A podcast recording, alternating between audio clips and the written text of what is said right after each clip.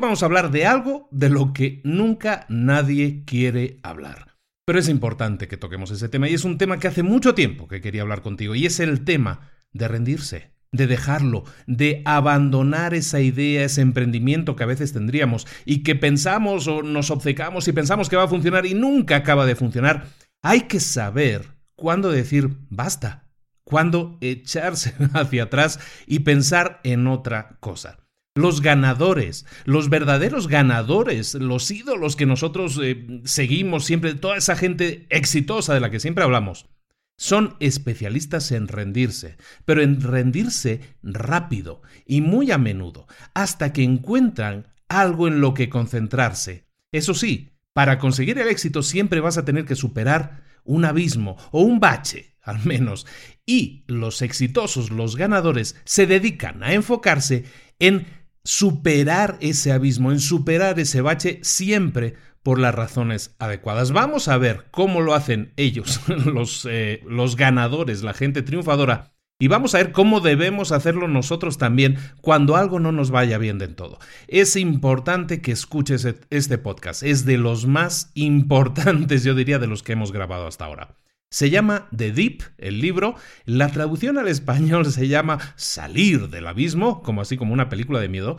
Y es un libro escrito en el año 2007 por el líder ahora mismo en el marketing a nivel mundial, el gurú del marketing a nivel mundial, que es eh, Seth Godin. Lo vamos a ver hoy en este capítulo de Libros para Emprendedores. Comenzamos.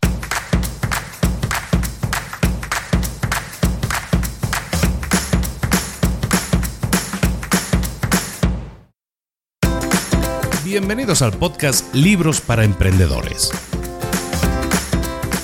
Para alcanzar el éxito en cualquier negocio que quieras emprender, debes formarte, debes estudiar, aprender para emprender. Y para ello, no hay nada mejor que un libro. En el podcast Libros para Emprendedores te ayudamos de tres maneras. Primero, seleccionando los mejores libros del mercado para ayudarte a emprender, a mejorar en tu emprendimiento. Segundo, te ofrecemos gratis un resumen de los puntos más valiosos explicados en cada libro. Y tercero, te damos finalmente pasos a seguir para poner en práctica todas esas lecciones aprendidas y así poder acortar tu camino hacia el éxito ya sea marketing, ventas, liderazgo, emprendimientos, mentalización, eh, vamos a analizar lo mejor de lo mejor, de los mejores libros del mercado y te lo vamos a dar todo bien masticadito y listo para ser aplicado. Soy Luis Ramos, empresario y emprendedor, y voy a acompañarte, si me lo permites, en este camino. Sin más, comenzamos.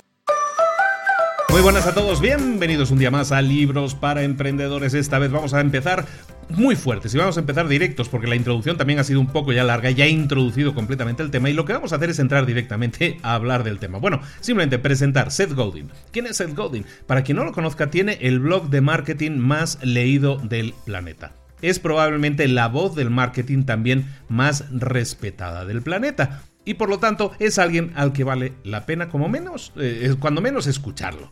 Eh, Seth Godin es un tipo, visualmente, muchos a lo mejor que lo hayan visto lo reconocerán muy rápido, es un tipo completamente calvo y que siempre lleva unas gafas de colores muy llamativas. Bueno, Seth Godin, ah, dejando de lado ya esto, ha escrito un montón de libros, yo creo que más de 10, yo creo que, yo creo que debe estar rondando los 14, 15 libros.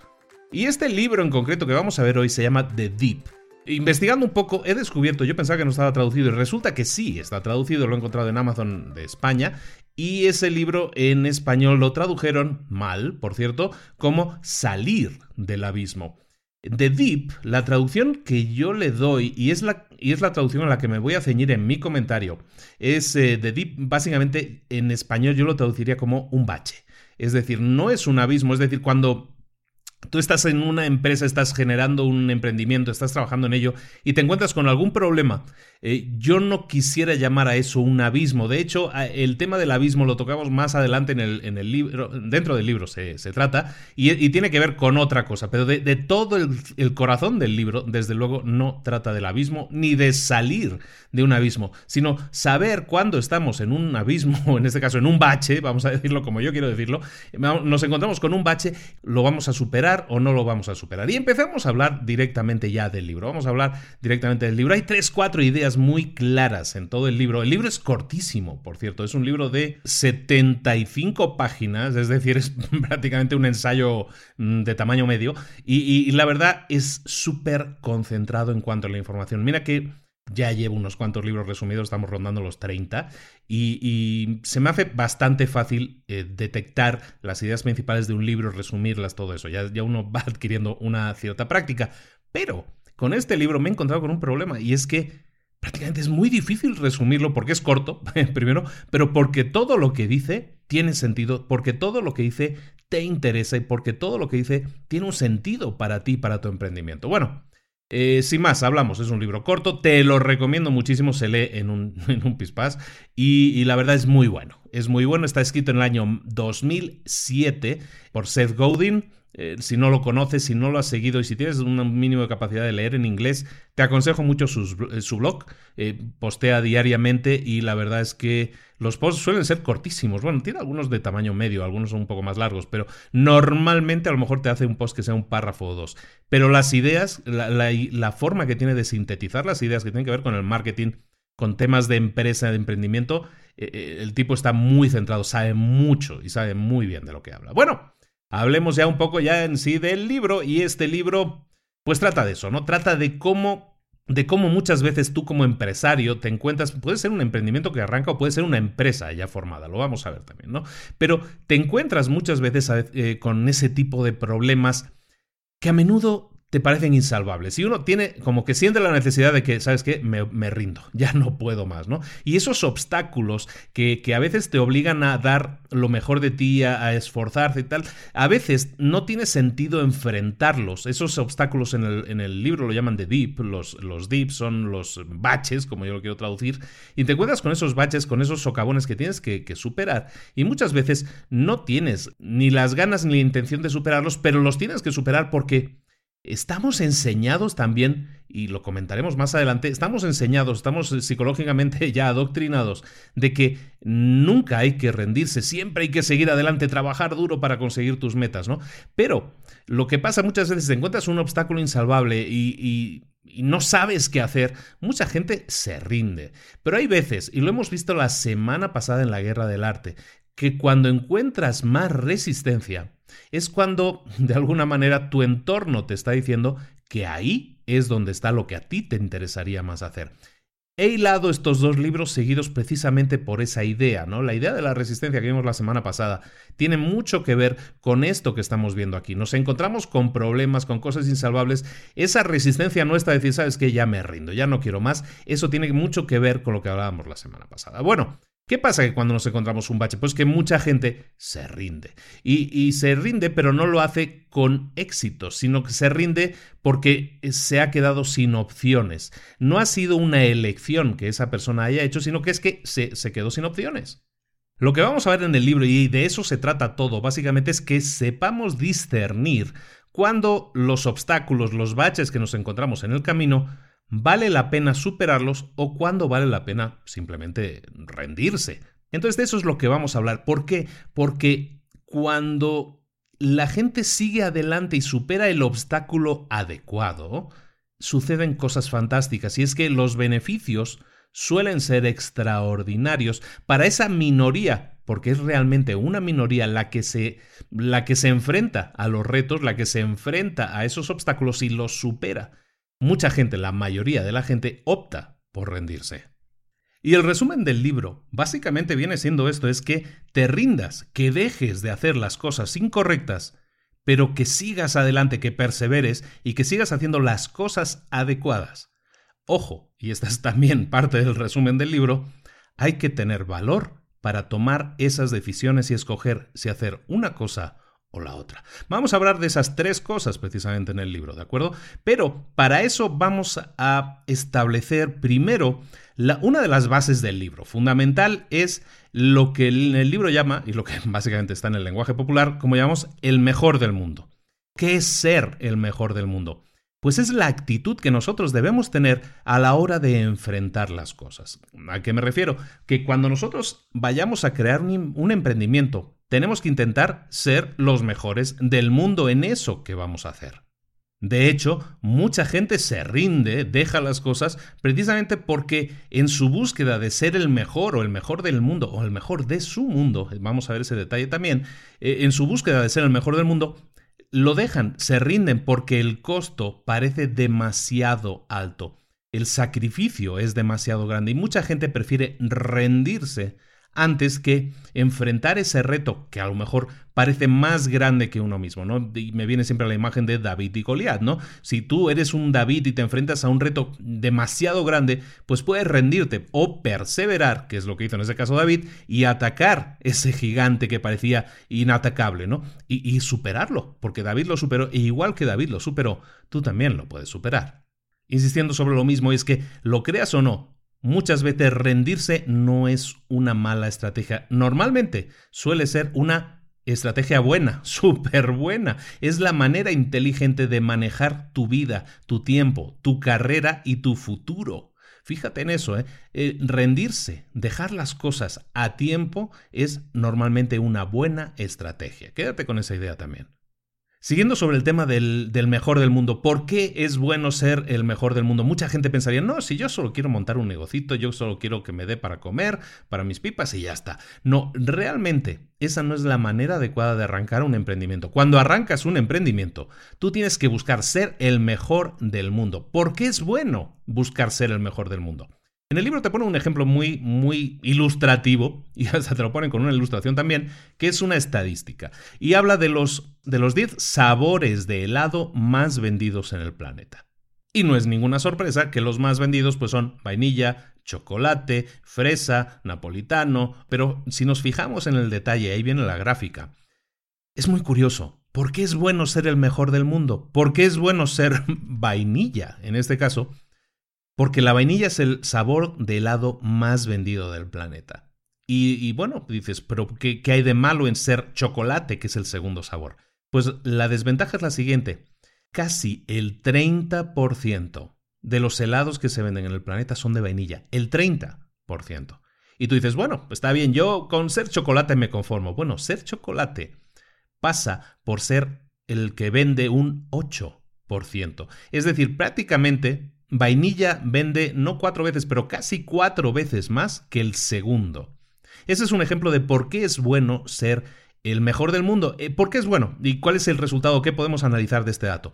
Básicamente, eso viene dado de una ley que se llama la ley de Sif, que detalla que los ganadores, los mejores de cualquier campo, suelen ganar mucho más que el resto de su competencia. Los mejores, los top 1 de cada campo, suelen ganar mucho más, en este caso de los helados, casi cuatro veces más que los siguientes en la lista. Por eso es conveniente ser el mejor del mundo, no por una cuestión de ego, sino por una cuestión de resultados. Recordemos que estamos hablando de negocios, ¿no? Hablemos de resultados esa misma ley se puede, aplicar a muchísimas cosas. Por ejemplo, también viene otro ejemplo de las, de las películas más taquilleras de un fin de semana. Resulta que normalmente ser la película número uno tiene muchísimo más resultado que ser la 2 o la 3 o la 4, ya ni se diga. Y, lo pone, por ejemplo, pues no sé, pone el ejemplo de un fin de semana y el fin de semana, esa película, un fin de semana malo, la primera película de la lista, la que más vendió, vendió casi 20 millones de, de dólares en entradas. Y la siguiente vendió 7 millones de dólares. Entonces, esa ley se suele cumplir siempre. Entonces, busquemos eso, no por ego, recordemos, sino porque los resultados van a ser mejores si yo busco siempre ser uno de los mejores, no, el mejor, y en este caso del mundo. Ojo, Definamos palabra por palabra qué es ser el mejor del mundo. Ser el mejor, ¿qué es el mejor? Pues ser el mejor de un grupo, pero serlo en este momento. Ser el mejor es una cosa temporal. No es que tú llegues al número uno y te vas a mantener el número uno de por vida. Nadie te lo va a garantizar. Ser el mejor es ser el mejor en este momento, ahora mismo, basado en lo que los demás creen y en, en lo que los demás proyectan de ti. Y ser el mejor, en este caso, del mundo, no quiere decir del planeta, pudiera ser, ¿no? Depende del tipo de empresa que estemos hablando. Pero lo normal es que el mundo, así hablado en general, no se refiere al planeta, sino que se refiere a tu mundo. ¿Qué es tu mundo? Pues tu mundo puede ser tu ciudad, puede ser tu barrio, puede ser tu país. O puede ser mm, un área determinada que tú definas, ¿no? O un grupo de gente en el que tú te consideres o que busques ser el más destacado. Ser el mejor del mundo tiene que ser para ti ser el mejor de tu mundo. Y a lo mejor eso implica ir cambiando las prioridades. A lo mejor ser el mejor de tu mundo al principio es solo ser el mejor de tu ciudad. Si eres un dentista o eres un abogado o eres eh, cualquier cosa, el que hace páginas web, como siempre digo, ¿no? Puede ser el mejor del mundo, de tu mundo y puede ser el mejor de tu ciudad o de tu barrio y luego ser el mejor de tu ciudad, y luego el mejor de tu región, y luego el mejor de tu país, y luego el mejor de tu continente, y luego llegar a ser el mejor del planeta. Siempre tu mundo, tú lo vas a definir y tú lo vas a acotar, pero es importante que tengas claro cuál es tu mundo, para que tú tengas una unidad de medida que te permita decir si lo estás haciendo bien o no lo estás haciendo bien. Imagina que te diagnosticaran cáncer. Dios no lo quiera, ¿no? Pero si a ti te diagnostican cáncer, si eres diagnosticado con cáncer, ¿qué es lo que vas a hacer con respecto al tema del doctor? ¿Con qué doctor vas a ir? Si tú estás en la ciudad, yo estoy en Puebla, ¿no? Yo vivo en Puebla. Me diagnostican cáncer. Lo que voy a hacer es irme con quién? Con el mejor doctor del, del mundo, por lo menos de mi mundo, ¿no? Y lo que voy a hacer es preguntarle, pues que a mi círculo de confianza, a mis amigos, a mi familia, oye, ¿cuál es el mejor doctor para esto? Y mi mundo me va a decir que el mejor doctor es tal doctor. Para eso sirve ser el número uno, para eso sirve ser el mejor del mundo o de nuestro mundo. Puede ser, como te digo, mi ciudad, ¿no? Porque cuando tú tienes necesidad de algo, vas a irte siempre con el mejor. Imagínate que tú eres visitante a una ciudad. Llegas de turista a una ciudad y llegas al hotel, dejas las maletas y bajas de nuevo a recepción. ¿Qué es lo que preguntas siempre? Oiga, ¿dónde se come bien aquí? ¿Cuál es el mejor restaurante? Estás preguntando por el mejor del mundo, de ese mundo, de esa área. Por eso es importante que detectes que ser el mejor del mundo es importante, porque te va a permitir tener unos resultados mucho más superiores con un esfuerzo mucho menor. El esfuerzo, evidentemente, lo habrás hecho antes, pero habrás construido ese prestigio que te va a permitir atraer gente sin que tú tengas que hacer un esfuerzo demostrable por atraerlos. ¿Por qué tocamos este tema de, ser el mejor del mundo? Pues porque mucha gente se conforma, no pretende, o a lo mejor soñaba, o a lo mejor internamente tiene ese sueño de ser el mejor del mundo, pero la gente se conforma, se suele conformar. Es por eso que si tú contratas un vendedor o tienes un equipo de vendedores en una empresa y un equipo de vendedores, te vas a dar cuenta de que muchos vendedores se ocupan en crear nuevas cuentas, pero nunca se ocupan en darle seguimiento a clientes que ya tienen. Y es un punto que ya hemos hablado que es muy importante. Se conforman con crear una nueva cuenta y con eso ya han tenido su comisión y con eso viven muy tranquilos. Los doctores, los doctores mm, reciben la visita y no se molestan en darle seguimiento a sus pacientes cuando es algo que deberían hacer, para eso tienen ese tipo de juramentos también, que es por preocuparse de la gente, preocuparse de su paciente. No solo cobrar la visita, recetar y adiós muy buenas, sino Oye, dar seguimiento no sería pedir mucho a un doctor que se preocupara por uno. O sea, yo estoy poniendo mi vida en tus manos y tú no te preocupas. No, no lo hacen. Eh, no los estoy culpando de nada. Eso pasa con abogados, pasa con vendedores, pasa con todo.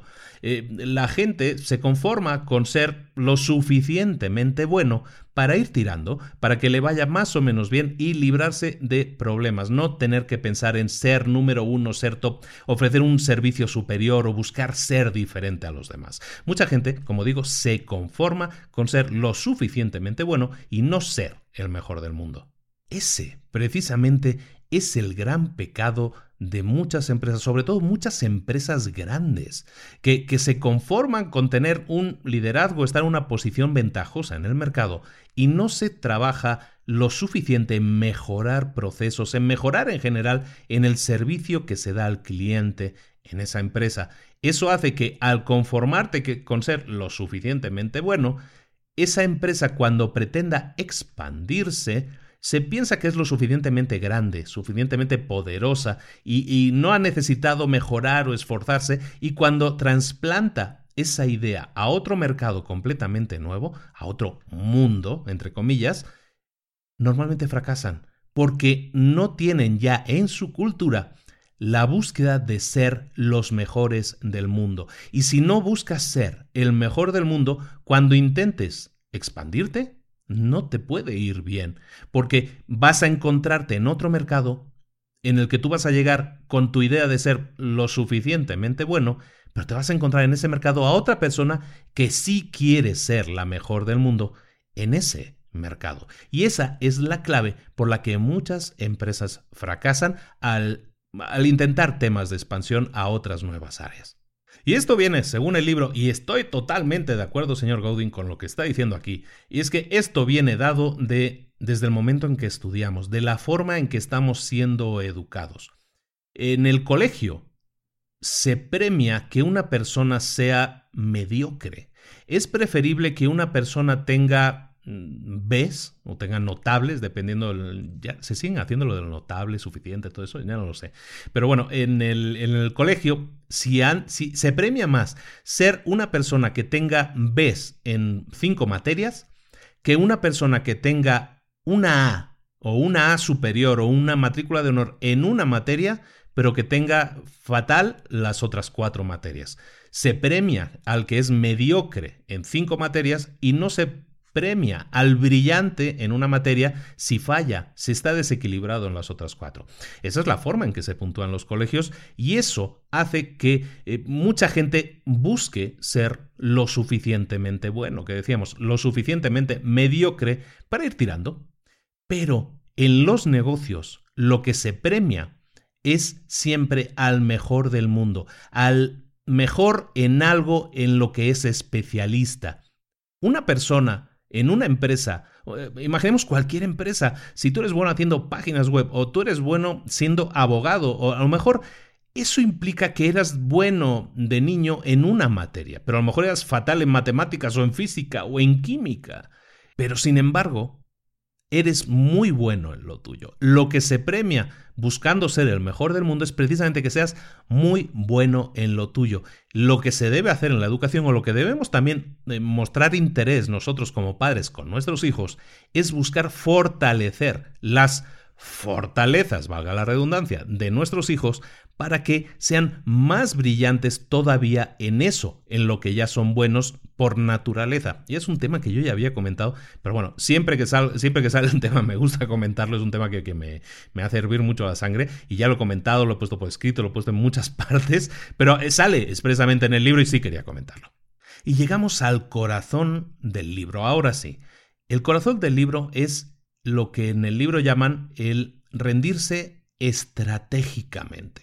¿Qué es rendirse estratégicamente? Bueno, ¿qué es rendirse? Rendirse es, como hemos dicho, cuando te encuentras con un problema, con un bache, con un obstáculo, ¿qué tienes que hacer? Tienes que intentar superarlo o no. Por nuestra educación, por lo que se dice siempre es que tienes que seguir adelante, tienes que luchar hasta el fin, hasta el fin, hasta como sea, ¿no? Y me viene siempre la, la memoria una imagen de algo que me dijo un mentor mío que me decía, si tú te encuentras con un problema, en este caso visualmente, si tú te encuentras con un agujero, con un bache, en lugar de salirte de ese agujero, de ese bache, si tú sigues trabajando, sigues cavando, cavando, cavando, lo que vas a conseguir es que ese agujero se haga aún más grande y, por lo tanto, sea mucho más difícil que puedas salir de él.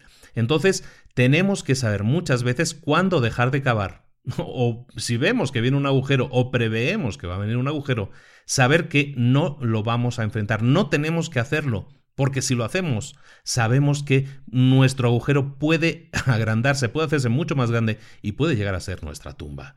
Metafóricamente, claro. La vida de una empresa, el crecimiento de una empresa se puede dibujar en curvas y de ahí viene el nombre del bache o el nombre del abismo, ¿no? Eh, el, tema de las curvas es el que vamos a ver ahora. El, dibujo de, de, Deep lo puedes ver en la portada de este capítulo. Lo he puesto como portada para que este gráfico te sirva como identificación visual para recordar de lo que estamos hablando. Hay dos curvas que definen prácticamente cualquier tipo de situación a la que te puedes enfrentar cuando intentas conseguir algo. Normalmente, y en este caso estamos hablando de tu empresa, pero puede aplicar a cualquier otro tipo de situación. El llegar a entender los diferentes tipos de situaciones que te llevan a rendirte es el primer paso para conseguir tus metas reales, para conseguir lo que realmente quieres. La primera curva es el bache de Deep. Prácticamente cualquier cosa en la vida que valga la pena hacer está controlada o está envuelta o está rodeada por un obstáculo, por un bache, por algo que hay que superar. Cuando tú empiezas cualquier cosa, imagínate que estemos hablando de jugar a tenis. Cuando tú empiezas a jugar a tenis, pues en, una o dos clases te pones al día, ¿no? Y dices, ah, pues mira, ya le doy la pelota, ya pasa al otro lado de la red. Notas que al principio el crecimiento en tu evolución es mucho más alto, mucho más rápido, subes muy rápido al principio, pero llega un punto en el que los aficionados, tú como tenista aficionado, tienes que enfrentarte a un obstáculo. Si quieres seguir mejorando en eso, en este caso hablemos de tenis, si quieres convertirte en un profesional y en un olímpico, en lo que estemos hablando, si quieres convertirte en un profesional, te vas a encontrar con un obstáculo. Y es que para convertirte en un profesional, tienes que dedicarle a lo mejor, no sé, 5, 4, 6 horas al día, de lunes a domingo, para conseguir llegar a tu meta. Ese es el obstáculo al que te enfrentas, ese es el bache que hay en el camino. ¿Qué vas a hacer? Pues mucha gente prefiere acomodarse y dice, bueno, ser lo suficientemente decente y se queda ahí. O hay gente que lo deja, literalmente, ya no encuentro mejoras, eh, ya perdí la ilusión porque siento que ya no mejoro y no puedo llegar más arriba. O hay gente que sí se enfrenta a ese obstáculo y dice yo lo voy a superar. Y es cuando esa gente trabaja, trabaja y trabaja y consigue resultados espectaculares muy diferentes a los que tú consigues, precisamente porque su dedicación a superar ese obstáculo ha sido mucho mayor que la tuya. El bache, el dip, como llaman en el libro en inglés, ese bache que te encuentras es difícil de superar. Para muchos sería ese David contra Goliat, ese gigante demasiado grande, demasiado imposible de superar, no te ves capaz y te rindes y te das la vuelta. En muchas ferias vas a ver empresas que, llegan, que invierten en personal, que invierten en folletos, que invierten en cualquier cosa necesaria para hacer marketing de su empresa. Esas empresas llegan y es su primer año de vida. Esas, muchas de esas empresas al año siguiente no, no regresan. Lo hemos hablado ya en capítulos anteriores.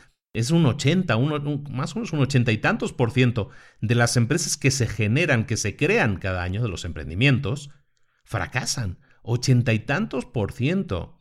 ¿Por qué? Porque se encuentran con problemas, con obstáculos y no se ven capaces de superarlo. Y entonces prefieren, pues, oye, pues cierro la libreta y me voy para casa. La escasez es clave a la hora de definir el reto que implica llegar a un cierto nivel, la escasez. Y veamos bien esto, es interesante comentar este concepto porque la escasez, la escasez es un concepto que aplica constantemente en marketing, en ventas, y es algo que debemos eh, tener muy claro. Todo el mundo quiere ser director de empresa, todo el mundo le gustaría tener un yate y volar en avión privado y irse de vacaciones a las Bahamas. Seguramente a todos nos gustaría hacer eso, pero muy pocos lo pueden hacer. Nosotros envidiamos la vida de esas personas por los resultados, ¿no? Porque ya están ahí arriba. Qué, divertido, qué, genial sería ganar una medalla de oro en los Juegos Olímpicos. te tienes que sentir como Dios. Pero ¿Qué hay detrás de eso, no? ¿Qué hay detrás de la persona que ha llegado a ser líder en esa empresa? A lo mejor hay 20, 30 años de trabajo. ¿Qué hay detrás de la persona que ha conseguido esa medalla de oro? Pues lo mismo, por lo menos una década de trabajo, sin duda. Muy pocos son precisamente los que van a conseguir llegar a esos hitos, a esas metas. Eso es precisamente el concepto de la escasez aplicado. Nosotros soñamos o queremos o vemos esas metas como algo genial, pero muchas veces inalcanzable. Y es porque es muy escaso, es un bien muy escaso y por lo tanto es muy preciado, muy valorado. Si cualquier persona que se aplicara a trabajar pudiera conseguir llegar a tener esos, esos resultados, entonces la escasez no tendría sentido porque habría miles, millones, cientos de millones de personas que podrían conseguir eso. Pero no, muy pocos los consiguen porque muy pocos se dedican a superar los obstáculos que les llevan a llegar a ese a, ser top, ¿no? A ser el medalla de oro o a ser el top, el líder de una empresa de la, del Fortune 500, por ejemplo. Entonces recordemos, el dip o el bache es ese obstáculo que nos impide o que se enfrenta, no nos impide, está delante de nosotros y que se interpone entre nosotros y el destino, el final, el, el reto, el resultado que queremos obtener. Esa es la curva número uno. Tenemos una curva de crecimiento al inicio, pero va a llegar un momento en que nos vamos a encontrar con ese bache. Si lo superamos o no, es algo de lo que estamos hablando ahora, pero esa es la curva tal cual está dibujada. La segunda curva de la que habla en el libro es la que se llama el callejón sin salida. La llama cul-de-sac, que es la versión en francés, es la palabra que utilizan en Estados Unidos para ello. El cul-de-sac, el callejón sin salida, es mm, básicamente eso, un callejón sin salida, una situación en la que no hay solución posible. Es una situación en la que trabajes lo que trabajes, aunque trabajes y sigas trabajando, no mejora la situación, no se obtienen resultados, no hay mejora, aunque sea mínima. Eso es un callejón sin salida. ¿Qué tienes que hacer cuando te encuentras en un callejón sin salida? Intentar escapar de ahí cuanto antes, lo más rápido posible. Un callejón sin salida es algo que te va a impedir hacer muchas otras cosas, cualquier otra cosa, las cosas que tú quieras realmente hacer. Entonces, diferenciemos siempre lo que es un obstáculo, que es algo que se puede superar y nos va a llevar a conseguir nuestras metas si lo superamos, e identifiquemos también lo que es o aprendamos también lo que es un callejón sin salida, que es una situación que no mejora, hagamos lo que hagamos. Eso no lo confundamos, no es lo mismo un obstáculo que un callejón sin salida. Un obstáculo lo podemos superar, un callejón sin salida nos tenemos que retirar, amigos. Eso no es superable, nunca vamos a salir de ahí. En el libro habla de una tercera curva que, le llama el acantilado, el cliff, eh, que yo es la que yo identificaría más precisamente con el abismo, es la que podríamos traducir más cerca como abismo, y es una situación en la que tú vas muy bien, vas subiendo, vas obteniendo resultados, todo va bien, todo va bien, todo va bien, hasta que de momento, sin aviso previo, tienes una caída que básicamente no hay manera de superar, no hay manera de evitar. Y el ejemplo que te ponen, para que tú también lo tengas y me identifique mucho con ello, es el tema de los fumadores. El, tema de los fumadores que fuman y van fumando y obtienen un beneficio, que es el placer, ¿no? El placer momentáneo que te da el cigarro. Yo lo sé porque fui fumador 20 años y, cuesta mucho dejarlo, ¿no? Precisamente por eso, porque la curva de placer va subiendo, va subiendo, va subiendo, se convierte en algo muy difícil de dejar, por lo tanto sigues con él, sigues con él, sigues con él, hasta que llega un punto, en el libro llaman enfisema, en la vida real también, o cáncer de pulmón, en el que ya no hay marcha atrás, ya no puedes rebobinar, no puedes salir de ahí, es un callejón sin salida, pero al que has llegado precisamente porque has ido sumando, sumando, sumando, sumando y nunca te has cuidado de retirarte antes de llegar a ese abismo, a ese acantilado. Evidentemente, y hablemos de curvas, si te encuentras con un callejón sin salida o te encuentras con un acantilado, irrevocablemente estás destinado al fracaso. Por lo tanto, son curvas, son situaciones, ya no hablemos de curvas, son situaciones que debemos evitar a toda costa. O si nos encontramos en una de ellas, porque puede pasar que nos encontramos en una situación sin salida, intentemos salir, sortearla, salir de ella cuanto antes, porque ahí no hay triunfo, no hay éxito, no hay resultado positivo posible. Por lo tanto, y por si no lo has detectado todavía, el bache, el dip, es el secreto del éxito. Es el secreto de tu éxito. La gente que invierte tiempo, que invierte energía, que invierte esfuerzo en superar el bache, el obstáculo al que se enfrente, esos, esos son los que se convierten en los mejores del mundo, de su mundo aunque sea. Ellos están rompiendo con el sistema preestablecido que dice que si te encuentras con un problema que parece insalvable, un obstáculo, como hacen el ochenta y tantos por ciento de las empresas, pues prefieren cerrar la empresa. El resto de empresas que no cierran, a lo mejor no cierran, pero se conforman con ser mediocres, con estar en la media. Mediocre no quiere decir, tiene una connotación negativa la palabra, pero mediocre es estar en la media, ¿no? Estar en un punto medio sin intentar superar ese obstáculo para ser una empresa escogida, una empresa de las únicas, una de las escasas, hablando de escasez, una de las escasas empresas que sean súper exitosas. Analicemos siempre las situaciones. Si vamos a crear una empresa, si vamos a crear un emprendimiento, analicemos por adelantado en qué puntos nos podemos encontrar. Cuando te encuentras con un obstáculo, lo valiente, lo que llamaríamos valiente, es, ¿sabes qué? Lo enfrento, me ato los machos y voy adelante. Pero hay otras dos posibilidades más. Lo maduro realmente sería, ¿sabes qué? He estudiado, esta empresa que queremos formar y he visto que nos vamos a encontrar con este obstáculo. Y este obstáculo es insalvable por nosotros, por la inversión, por el dinero que tengamos, por las capacidades que tengamos. Eso es lo maduro, es analizarlo y sabes qué, como veo ese problema que va a aparecer cuando queramos crecer, ¿sabes qué? Prefiero no meterme en esa empresa. Eso es lo maduro. Analizas la situación y antes de meterte en ella, antes de que aparezca el obstáculo, tú ya lo has definido, ya lo has visto, ya lo has previsto. Por lo tanto, ¿sabes qué? No me meto en eso. No es un problema que quiero evitar. Eso es lo maduro. Lo valiente, hemos dicho, vamos a por todas cuando me encuentre el obstáculo. Y lo estúpido es empezar algo sabiendo que te vas a encontrar con un obstáculo que no vas a poder superar. Y hay una tercera opción, que es ser estúpido. Ser estúpido es empezar a hacer algo sabiendo que te vas a encontrar con un obstáculo que no vas a poder superar y en el que vas a perder o vas a dedicar tiempo, dinero, energía y al final sabes que te vas a rendir, que te vas a salir, porque tú realmente sabes que no vas a poder superar ese reto, ese obstáculo, ese bache. Muy poca gente va a escoger ser valientes, intentar superar el obstáculo. Lo sabemos, las estadísticas nos, lo dicen. La gente informada va a ser la que tome la opción madura. La gente informada va a ver que eso no es a lo mejor la mejor opción y lo que va a hacer es ahorrar sus recursos, ahorrar su energía y redirigirla, enfocarla, utilizarla en algo que sí realmente valga la pena para esa persona.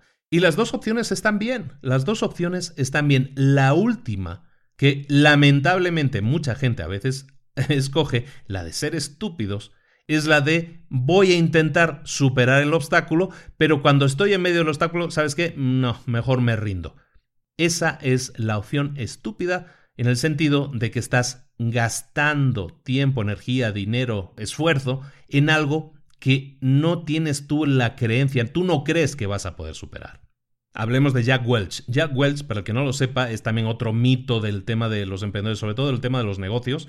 Jack Welch fue el director muchísimos años, el CEO de General Electric, que es la empresa de tecnología eléctrica y electrónica más grande del planeta probablemente, es muy grande, General Electric, lo fue muchísimos años, la verdad no tengo un top ahora, pero él, es muy famoso y es un señor ya retirado, pero Jack Welch, eh, cuando llegó a General Electric, lo que hizo es eliminar, salirse, retirarse, rendirse de muchas áreas de negocio en las que su empresa no era líder.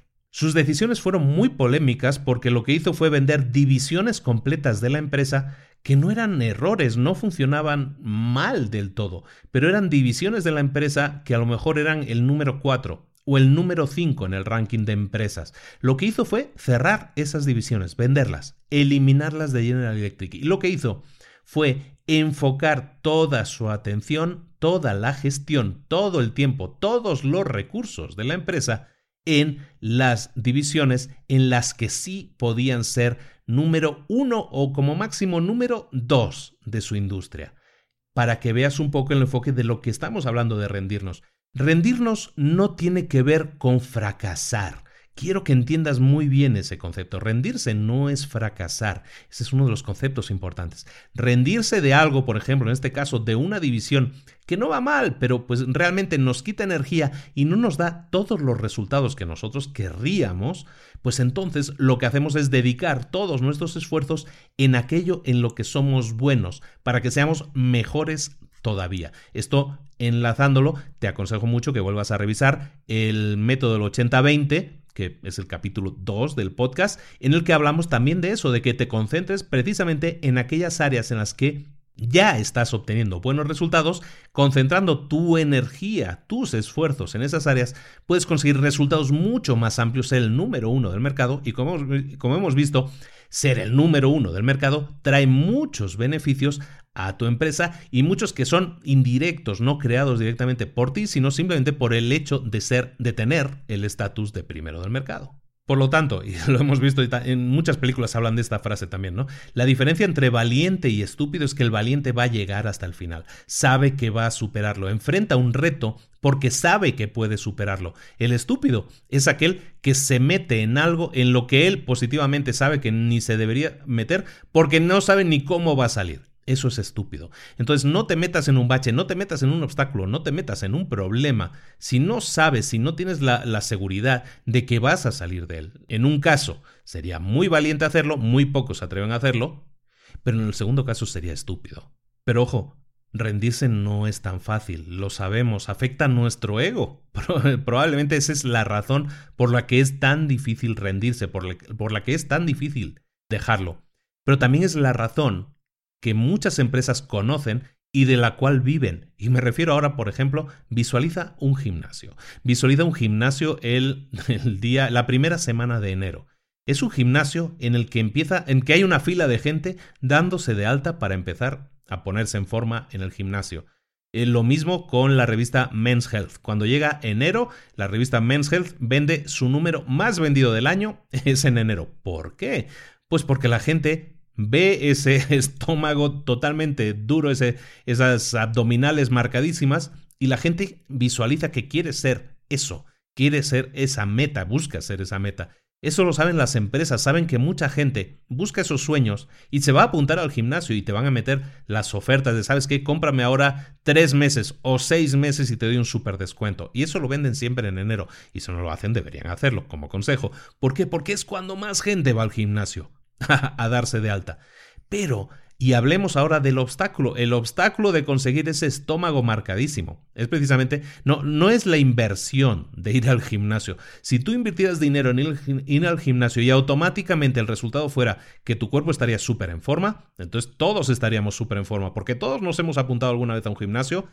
¿Y qué ha pasado? Que hemos dejado de ir. La mayoría, hay muchos que me van a decir, no, eh, perdona, yo sí voy y voy siempre, ¿no? Pero si hacemos un porcentaje, probablemente el 80% de las personas que se inscriben a un gimnasio dejan de ir a las 2, a las 3 o al primer mes. En cuanto las cosas se ponen difíciles, en cuanto llega ese bache. Porque la gente prefiere, ¿sabes qué? Me conformo como estoy. Mira, bajé 3 kilitos. Quería bajar 15, pero bajé 3. Bueno, me conformo con eso. Ya bajé un poco. Y lo que hacen es seguir pagando el gimnasio porque les avergüenza admitir que han fracasado. Les avergüenza admitir que no han conseguido sus metas, que son un fracaso. Por eso te digo, es, es diferente rendirte que fracasar. De ahí viven los gimnasios. O sea, en el gimnasio te venden una membresía de 6 meses o 12 meses porque tú tienes la idea que vas a superar cualquier obstáculo, pero cuando llega el momento no lo superas. De eso viven los gimnasios. Si los gimnasios nadie se rindiera, en los gimnasios no cabría la gente. Hay gimnasios en los que caben, a lo mejor trabajando a la vez en el gimnasio caben 200 personas un buen gimnasio. Caben 200 personas, pero a lo mejor ese gimnasio tiene inscritas a 2.000 personas. ¿sabes? O a 1500 personas, pero saben que pues la mucho más de la mitad no van, entonces no tienen que ampliarlo, porque eso sería un problema para el gimnasio. Si el gimnasio fuera toda la gente que ha pagado, el gimnasio tendría un problema, sería que tendría que buscar nuevas instalaciones, tendría que eh, cobrar más caro precisamente y sería un problema para el gimnasio porque toda la gente iría y en ese gimnasio no cabe toda la gente. Entonces es curioso el tema del fracaso, ¿no? El tema de la idea del fracaso es muy importante y es algo con lo que juegan muchas empresas empresas también, y es algo que está en nuestra psicología. ¿Por qué? Porque enlazamos que si hemos creado un emprendimiento y vemos que ya no nos va bien o nos encontramos con un obstáculo, decimos, sabes que esto es insalvable, mejor me retiro. No lo hacemos, pues por el qué dirán por lo que va a decir nuestra familia, por lo que va a decir nuestra pareja, por lo que va a pensar mi madre o mi padre o quien sea, porque va a decir, mira, es un fracaso, no lo consiguió.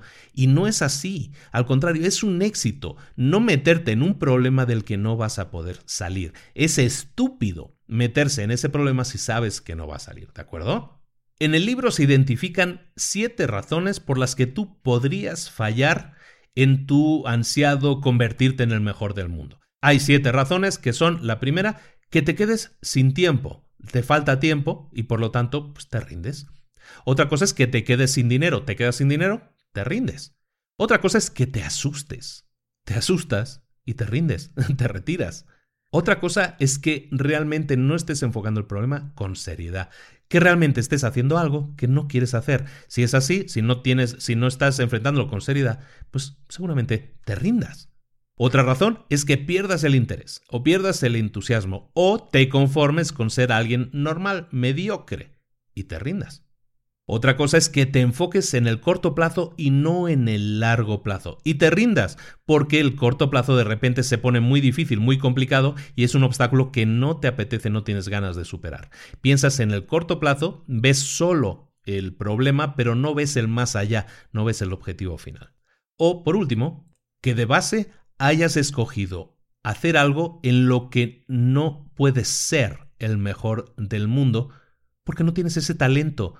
Y cuando digo tú, no eres tú personalmente, puede ser tu empresa, puede ser el grupo de gente en el que estés involucrado, en el que estás intentando conseguir algo. Es un tú muy genérico, ¿no? O sea, no te lo tomes como algo personal. Pero lo importante de estos siete puntos no es que son las razones por las que la gente se rinde. Lo importante de estos siete puntos es que los tengas en la cabeza, porque es, son siete cosas que tú puedes planificar y prever que van a suceder antes de que sucedan.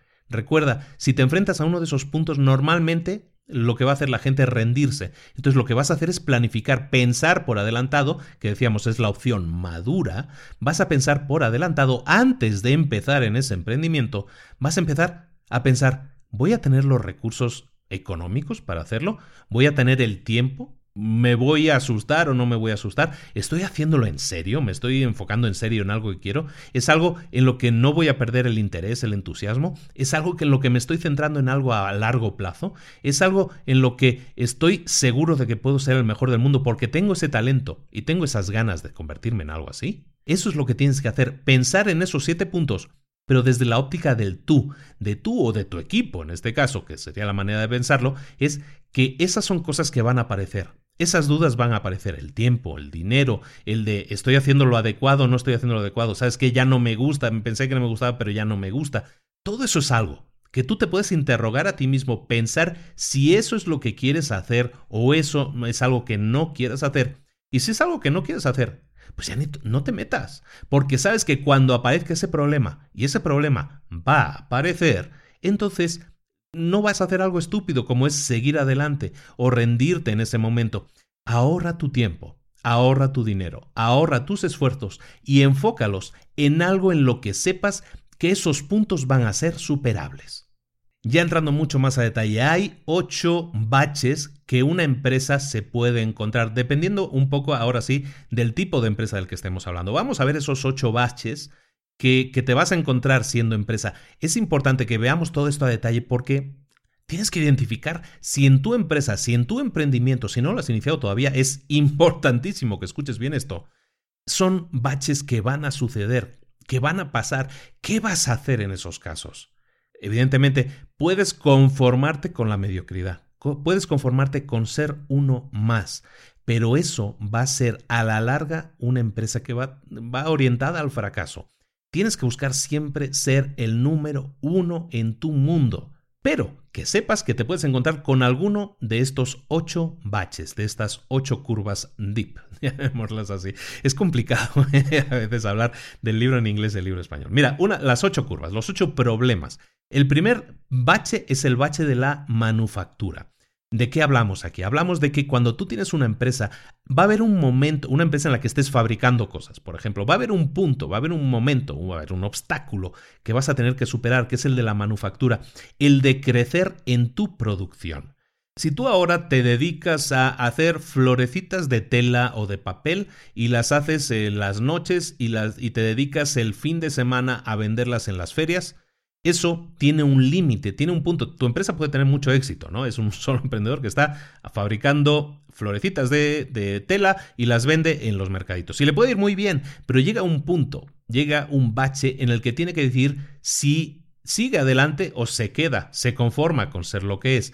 ¿Por qué? Porque es, es dificultoso y es caro comprar maquinaria, contratar gente, contratar, formar equipos, todo lo necesario para que la manufactura pueda crecer. Si yo sé que puedo hacer 10 flores por semana y luego las vendo, perfecto. Pero ¿qué pasa si mis objetivos son vender mil flores? Y si yo tengo la capacidad, porque he contactado con un cliente que me pide mil flores. Entonces me voy a encontrar con un problema, con un bache, que es el bache de la manufactura, porque voy a tener que crecer mi, en este caso, mi manufactura, mi fabricación. Y eso, crecer en la producción, es dificultoso, es caro y es un bache que tú te vas a encontrar en tu empresa si tu empresa se dedica a eso. Otro bache es el bache de las ventas. El bache de las ventas se refiere a que, por ejemplo, tú empiezas una empresa, como hemos empezado todos, ¿no? Seguramente eh, una empresa en la que empiezas tú solo y empiezas tú solo y vas vendiendo y te dedicas pues a contactar a clientes y vas haciendo y pero también tienes que estar pendiente de la manufactura y luego de la contabilidad y tienes que estar pendiente de mil cosas. Y te das cuenta de que llegas a un bache en el que tienes que tomar una decisión tienes que crecer. Hay muchas empresas que fracasan que les cuesta tanto dar este paso que no lo dan. Y es el, el, bache de las ventas, el bache de formar un equipo de ventas, de ofrecer la gestión de las ventas a otro personal que no sea él. Muchas personas, como digo, fracasan en eso porque no son capaces de hacerlo. Y ese es un punto que te vas a encontrar y que tienes que saber cómo sortear, pero es un obstáculo que va a aparecer, el, el, bache de las ventas. Otro bache es la educación. Eso tiene mucho que ver, por ejemplo, y este siempre lo visualizo con los doctores.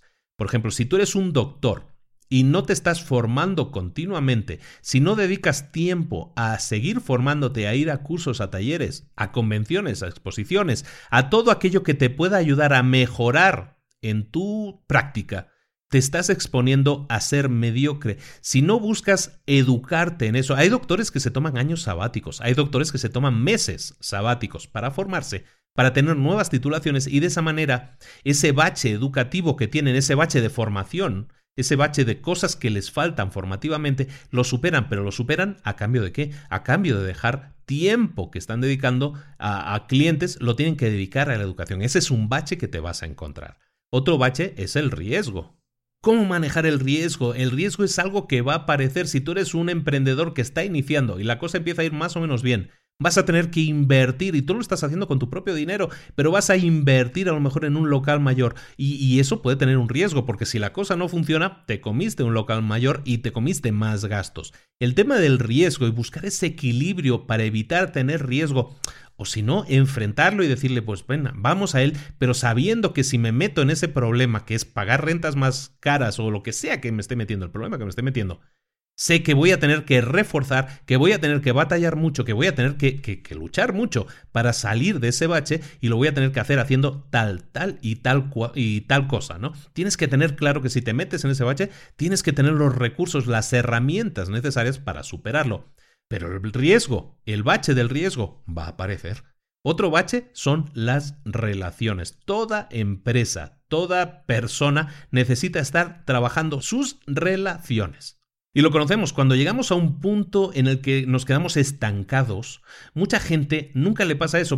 Yo recuerdo mucho cuando trabajaba en el Deutsche Bank, ¿no? En el banco que yo trabajaba, allí pues había gente que se relacionaba súper bien. ¿Y qué pasó con esa gente? Que cuando llegaban a estancarse en algún puesto, tenían las relaciones, habían creado las relaciones suficientes para poder ir a hablar con otras personas y a través de sus relaciones conseguir salir de su estancamiento. Eso te lo puedes encontrar tú. Cuando tú te encuentres estancado, vas a decir, oye, no he trabajado mis relaciones lo suficiente. Si yo conociera a alguien en tal empresa, si yo conociera, si yo me hubiera dedicado a hacer eso.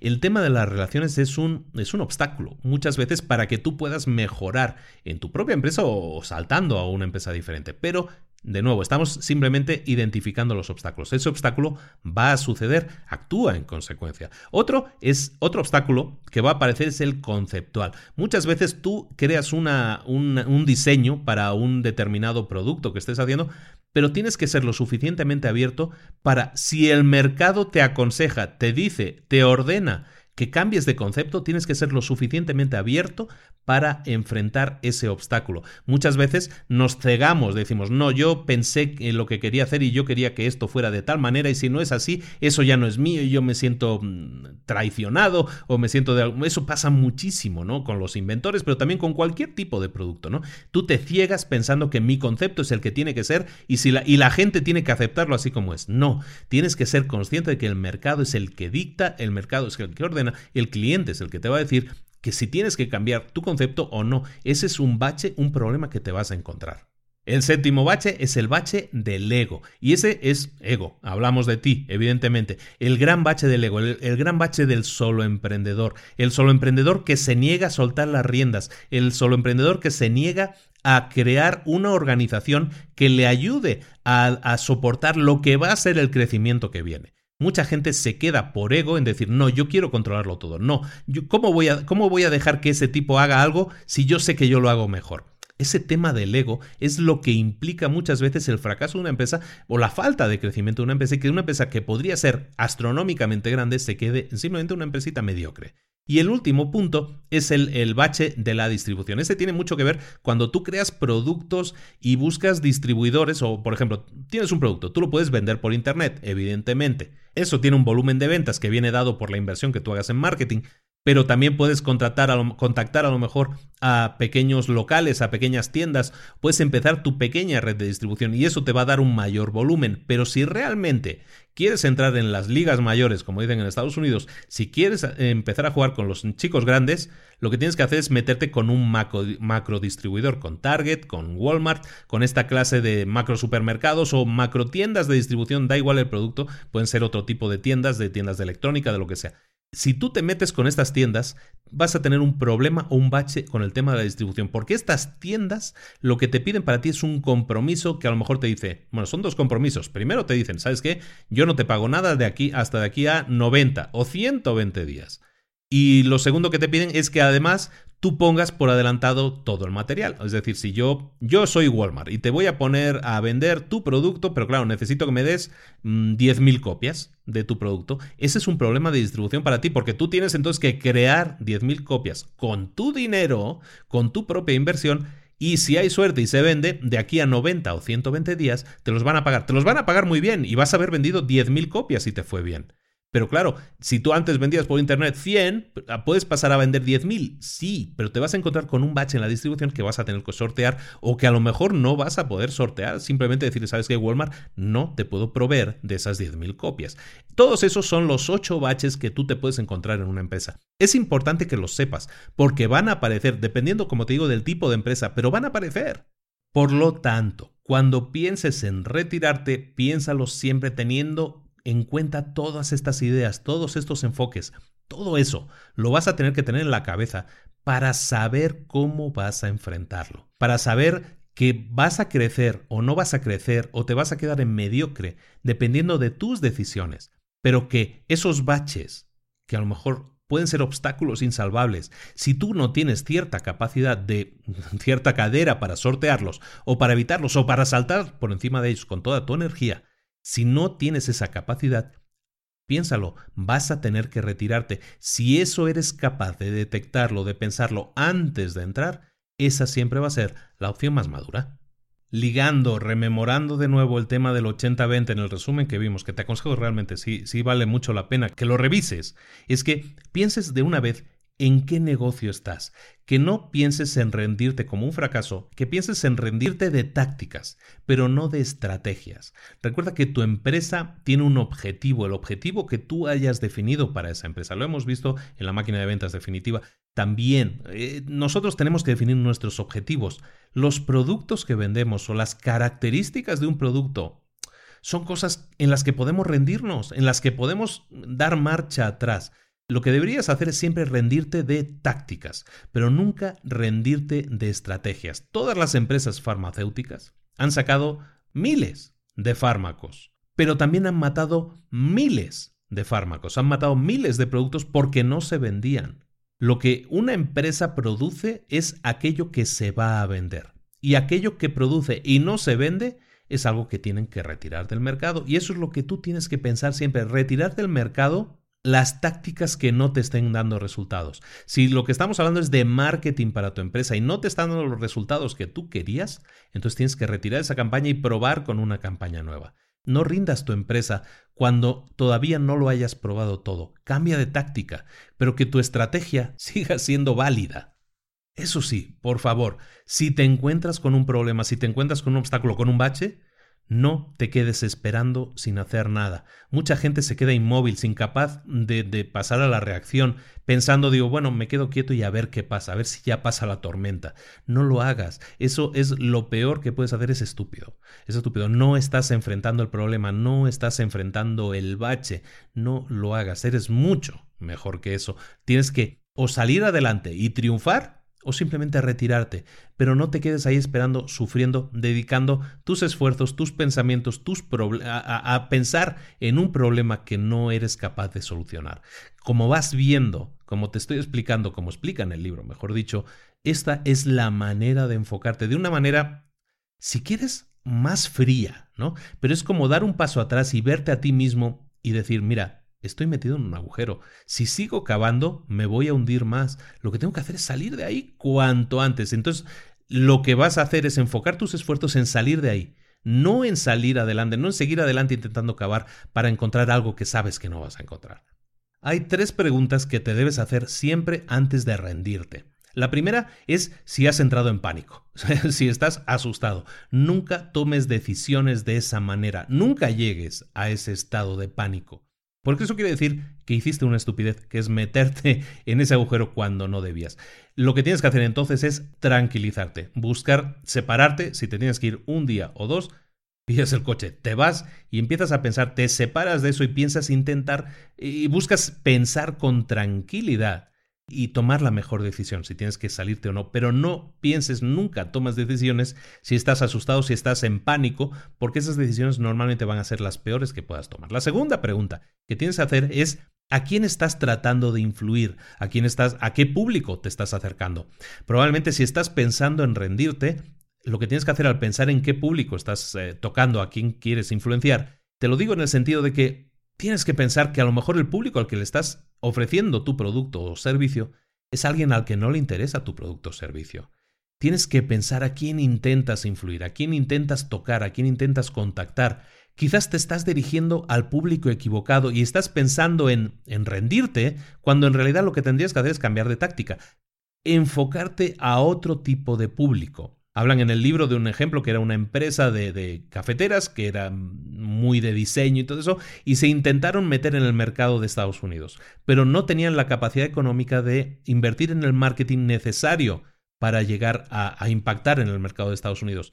Y no les fue bien en Estados Unidos. Lo que hicieron, en cambio, fue dirigirse al mercado de Holanda, un país mucho más pequeño, creo que tiene como 8 millones de habitantes o algo así, tiene muy pocos millones de habitantes, y es un país muy pequeño en el que sí pudieron vender su producto y su cuota de mercado fue brutal, fue grandiosa. Y eso les permitió ganar más dinero para expandirse en otros países. Pero lo que hicieron al final fue cambiar el público al que se estaban dirigiendo. Cuando pienses sin rendirte, piensa primero si estás hablándole al público al que necesitas hablarle y si no lo estás haciendo así, prueba con otro público antes de rendirte. Sigue luchando para superar ese bache. El tercer punto, la tercera pregunta que te deberías hacer es medir, estoy haciendo algún tipo de progreso, estoy haciendo algún tipo de mejora, algún tipo de incremento, lo que tienes que hacer es medir. ¿Tienes alguna forma de medir si estás haciendo... Probablemente tus sueños, eh, lo hablaba el otro día con una persona que me contactó por, por privado en el Facebook, Mucha gente se piensa, mira, yo mi, mi, mi, nicho de mercado al que me quiero dirigir es de 100 millones de personas porque voy a hacer tal o cual producto. Entonces, como voy a vender a 100 millones de personas, con que venda al 10%, eso significaría que habré vendido a 10 millones de personas. Y entonces me voy a hacer millonario porque tal. Tienes que tener alguna forma medible de, de, medir cuáles son tus incrementos, cuáles son tus ganancias, porque realmente si no haces una prueba piloto y ves que realmente no le estás vendiendo un 10% de tu mercado, si a lo mejor estás vendiendo un 0.0001, pues bueno, pues a lo mejor esa es la forma de tomar las decisiones adecuadas. Ojo, a lo mejor tampoco tienes que rendirte si encontraste el nicho de mercado adecuado. A lo mejor tú pensabas que le ibas a vender a mil clientes, pero a lo mejor le vendes a 10. Pero son 10 clientes súper satisfechos con tu producto. A lo mejor, de nuevo, y volviendo a la segunda pregunta, estás enfocándote en el nicho que no es apropiado o en un nicho demasiado grande de mercado. Intenta analizar tus datos, intenta analizar dónde te está yendo bien, cuáles están siendo tus ganancias. De nuevo, analiza esos datos para tomar las mejores decisiones y decir si, si vas a, a rendirte o si vas a seguir adelante buscando más clientes como esos 10 satisfechos que ya tienes. En el libro te ponen una herramienta que se me hace muy poderosa, que es, muy simple, realmente es muy simple. Es una, es una tarea que te pone el autor, que es que escribas, que escribas por adelantado antes de iniciar un emprendimiento, bajo qué circunstancias estarías dispuesto o dispuesta a rendirte. ¿Bajo qué circunstancias y cuándo? Y también cuándo no te vas a rendir, bajo qué circunstancias no te vas a rendir. Es tan simple como eso, pero si al empezar un negocio, antes de iniciarlo, dices, bueno, si llegamos a tener esta, estas pocas ventas o llegamos a tener estas muchas ventas o llegamos a encontrarnos con este problema de manufactura o este otro problema, con todos esos baches, ¿bajo qué circunstancias me voy a rendir y bajo, bajo qué circunstancias voy a seguir adelante? Si eso lo pienso y lo escribo por adelantado, ya tomé mi decisión. Cuando llegue el momento y esos baches aparezcan, yo podré decir, mira, Analizándolo en frío, antes de empezar dijimos que si entrábamos en pérdidas de menos 10 mil dólares, íbamos a cerrar la empresa, nos íbamos a rendir. Bueno, es lo que vamos a hacer. Si nos metemos en este pedido, vamos a entrar en menos 10.000, no lo vamos a hacer, no lo vamos a aceptar, nos echamos atrás, vamos a tirar a dedicar nuestros esfuerzos a otra cosa. De esa manera, tus decisiones ya están tomadas en frío y por lo tanto son las mejores decisiones posibles y las más, las más adecuadas para tu empresa porque se tomaron antes de que estuvieras dentro del problema. Entonces te permite pensar, ah, mira, ya tomé esa decisión, nos vamos a mantener en el plan que ya teníamos. Tú y tu organización tenéis el poder de cambiarlo todo, de cambiar el mundo, de crear productos y servicios increíbles, de tratar a los clientes mejor que nadie, de ser los mejores del mundo. No te atrevas a buscar la mediocridad, no te atrevas a conformarte con la mediocridad solo porque estás demasiado ocupado con algún problema que no quieres afrontar. Quédate con esa lección. Teniendo todo lo que tienes, teniendo todas tus capacidades, le harías un flaco servicio al mundo si no las utilizas utilízalas y conviértete, busca convertirte en el mejor del mundo, en el mejor de tu mundo. Intenta cambiar las reglas del juego. Eso solo lo vas a poder hacer si dedicas todos tus recursos, todo tu esfuerzo, todo tu dinero en superar el bache adecuado. Porque superando el bache te conviertes en el mejor del mundo, en el mejor de tu mundo, y las recompensas son grandiosas. Si estás convencido de que no vas a dejar huella en este planeta, de que no vas a dejar tu huella en el mundo, de que es imposible de que seas el mejor del mundo, entonces sí, rítete. Déjalo. Déjalo ahora mismo. Ya no intentes seguir adelante. Y vuelve a hacerlo, vuelve a tomar esa decisión tantas veces como sea necesario, hasta que realmente te estés dedicando en cuerpo y alma a hacer realidad el ser el mejor del mundo en algo que realmente quieres ser, en algo en lo que realmente te apetece ser el mejor del mundo. Para ello, hazte siempre estas preguntas, ten siempre presentes estas preguntas. ¿Es esto un bache? ¿Es esto un acantilado, un abismo? ¿Es esto un callejón sin salida? Pregúntate eso cuando estés realmente ante un obstáculo. Si persisto, si sigo intentándolo, ¿eso va a tener resultados a largo plazo o no? ¿O mejor me retiro? El problema que tengo es solo con una persona, con un cliente, o realmente el problema que tengo es con todo el mercado al que estoy intentando contactar. ¿Cuándo debería rendirme? Eso es algo que tengo que decidir ahora, no cuando esté en medio del problema, y no cuando parte de mí esté en tensión y con ganas de rendirme. Si me rindo en esta tarea, si me rindo en esta táctica, si dejo de hacer esa táctica o esa tarea, eso va a incrementar mi habilidad para poder superar el obstáculo, para poder superar el bache y hacer así algo más importante, conseguir ser algo más importante? ¿Qué posibilidades tiene este proyecto mío de ser el mejor del mundo, el mejor de mi mundo? ¿Quién va a decidir si esto es lo mejor que hay? ¿Cómo puedo hacer que mi mundo sea a lo mejor más pequeño? Si me quedo sin hacer nada, ¿Es eso mejor que planificar o es eso mejor que rendirse e intentar ser algo mejor? ¿Estás evitando intentar superar ese obstáculo en vez de rendirte y así de alguna manera quedarte como mediocre? Recuerda esto. Si te asusta, probablemente es porque valga la pena intentarlo.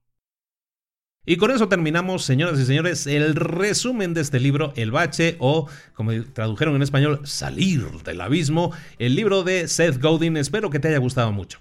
Es un libro de esos que, que, te tiene que hacer pensar, pero del cual puedes sacar dos o tres ideas muy claras. Sobre todo, la forma en la que tienes que enfocar tus negocios. Es importantísimo que lo hagas de la manera adecuada y que también que prepares tus rutas de salida, tus rutas de evacuación por si hubiera algún problema. Espero que te haya gustado mucho. Está muy relacionado, está muy ligado de alguna manera íntima que a lo mejor no somos capaces de definir con el libro de la semana pasada. Espero que te haya gustado mucho. Nos hemos apartado mucho de lo técnico, de ventas y todas esas cosas y nos hemos centrado en algo que tiene para mí mucho más importancia, que es hacer las cosas adecuadas en el momento adecuado, saber cuándo desistir de nuestras locuras, saber cuándo debemos eh, quitarnos del camino y ponernos a hacer otra cosa completamente diferente que nos dé mejores resultados. Espero que te haya gustado mucho, como te digo, nos vemos la próxima semana en Libros para Emprendedores con otro nuevo libro. Un saludo, Luis Ramos, nos vemos, hasta luego.